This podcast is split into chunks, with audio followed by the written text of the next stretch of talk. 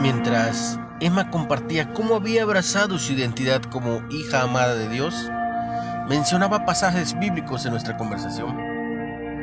Casi no podía darme cuenta de dónde la joven dejaba de expresar sus palabras y comenzaba a citarlas de Dios. Cuando la elogié para alentarla por parecer una Biblia andante, frunció el ceño, ya que no había citado intencionalmente los versículos.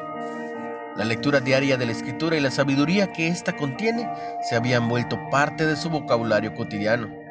Pero Emma no es la única así. Cuando Pablo instó al joven Timoteo a asumir el liderazgo, demostró mucha confianza en él.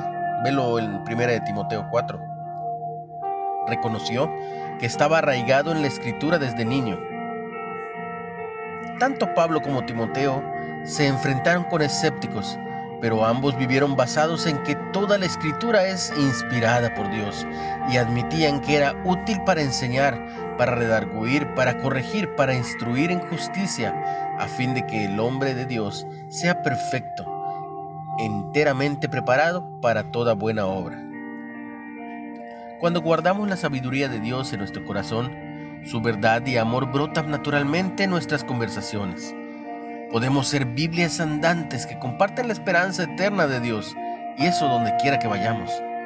Esta es una reflexión de Xochitl Dixon. ¿Cómo guardas la escritura en tu corazón y en tu mente? ¿Cómo has usado la palabra de Dios, su sabiduría para ayudarte a compartir su verdad y su amor con otros? Padre, satura mi mente y corazón con tu sabiduría transformadora y ayúdame a compartirla a los demás.